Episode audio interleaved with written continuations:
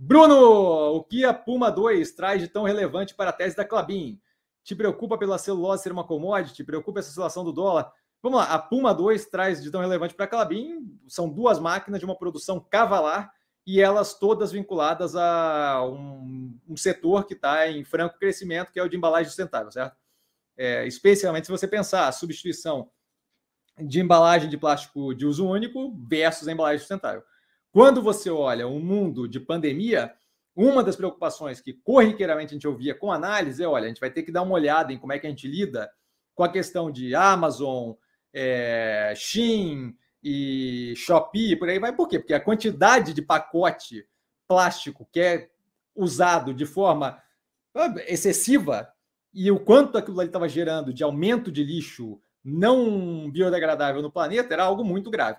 Quando você tem a primeira máquina sendo feita de craft liner, um papel é, usado para embalagem, que é biodegradável, que eles fazem muito bem e por aí vai. Tá? 300 tecnologias, não, não, não vou lembrar aqui de cabeça os nomezinhos, e esse não é o ponto, certo?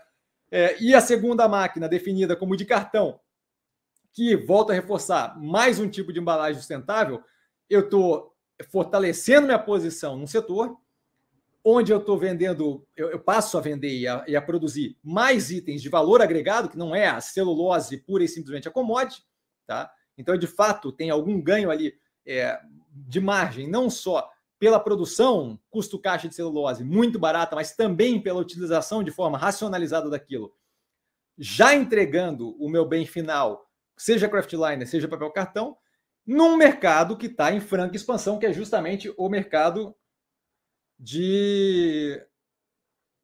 Morreu. Desculpa a paulada aí. É...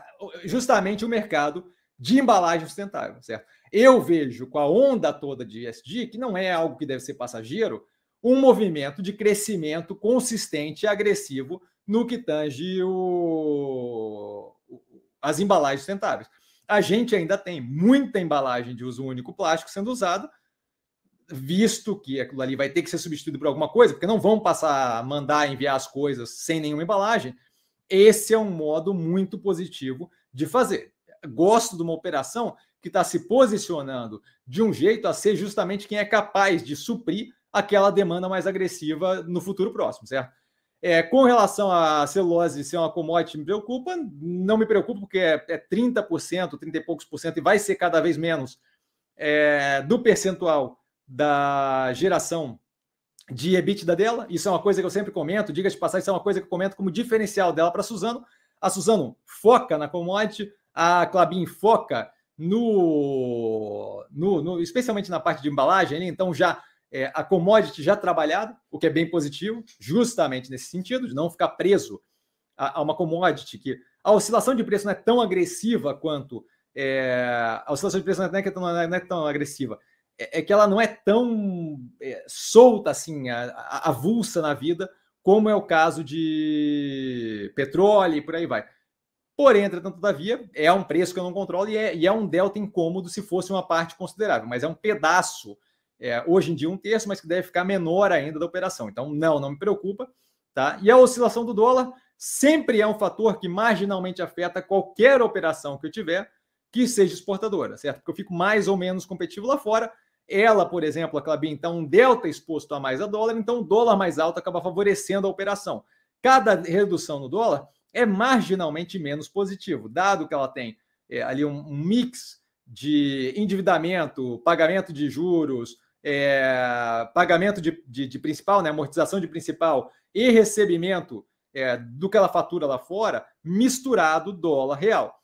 Aquele mix dólar real é um pouco é um pouco mais elevado na parte do real, do dólar, desculpa. Então, assim, você tem um ganho quando o dólar está mais alto marginalmente para ela.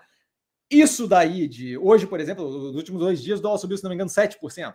Então, assim, isso daí é, é, algo que vai mudar bruscamente, que mude até de investimento? Não vejo isso acontecendo. Tá?